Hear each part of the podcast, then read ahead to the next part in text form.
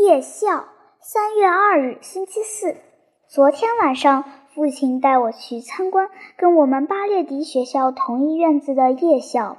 晚上，夜校灯火通明，工人们开始走进学校。我们到达的时候，看见校长和老师正在怒气冲冲地说着什么事情。原来，窗户上的一块玻璃刚刚被人用石头打碎了。工友急忙跑到外面，抓住一个正在路过的小孩。但家住在学校对面的斯达尔迪跑来报告说：“不是那个孩子干的，我亲眼看到是弗朗蒂扔的石头。”弗朗蒂对我说：“你要是说出去，我就给你点颜色看看。”我回答说：“我不怕。”校长对大家说：“弗朗蒂非得被永远开除不可。”校长说着，同时招呼工人。他们三三两两走进教室，里面满满坐了二十多人。我从没见过一个如此有意思的夜校。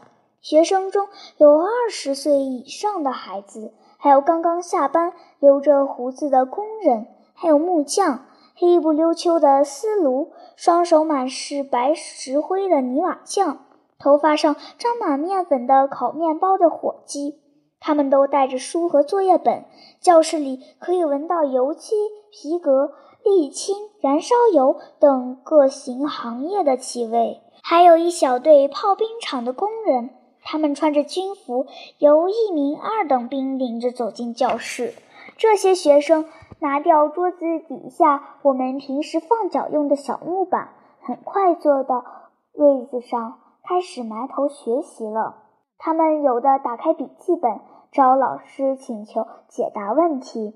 我看见衣着整齐、漂亮、绰号叫“小律师”的年轻老师的教桌前围着三四个工人，老师正在用钢笔给他们批改作业。瘸腿老师看到一个染工把作业本用红色和深蓝色两种颜料装饰起来，忍不住笑了。我们生病的老师已经痊愈。今晚也来了，明天就将给我们上课了。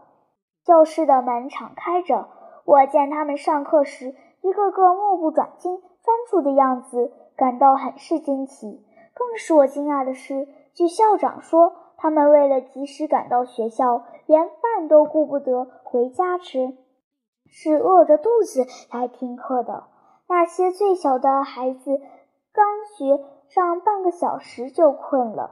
有的干脆趴在课桌上呼噜呼噜的大睡起来，老师用笔杆拨拨他们的耳朵，将他们弄醒。大人不是这样，他们从没有睡意，总是屏住气息，连眼睛都不眨一下的听老师讲课。看到这些留着长胡子的人坐在我们小小的课桌旁刻苦学习，我们深受感动。我们又上了一层楼。我跑到我的教室门口看了看，我的座位上坐着一个留着浓密八字胡、手上裹着绷带的人。也许他干活时手被机器碰伤了，然而他坚持慢慢地写字、做作业。最使我开心的是，在小泥瓦匠的座位上，在同一个座位上，在同一个角落里，坐着他的父亲，那个彪形大汉泥瓦匠。他蜷缩着身体，坐在儿子狭窄的座位上，两手托着下巴，眼睛盯着书本，默不作声，全神贯注地听老师讲课。他这样做并不是偶然的。他第一次来上夜校时，就向校长提出要求说：“校长先生，把我安排在兔里尔儿子的座位上吧。”他总是这样称呼自己的儿子。我父亲一直把我留到夜校下课时才回家。途中，我们看到许多妇女抱着孩子等待丈夫。到了门口，情况就完全变了。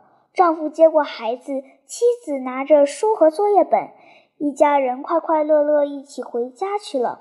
大街上一时人流汹涌，掀起一股嘈杂的声浪。但不大一会儿，一切又沉静了。最后，校长那高大而疲惫的身影也渐渐远离我们，消失了。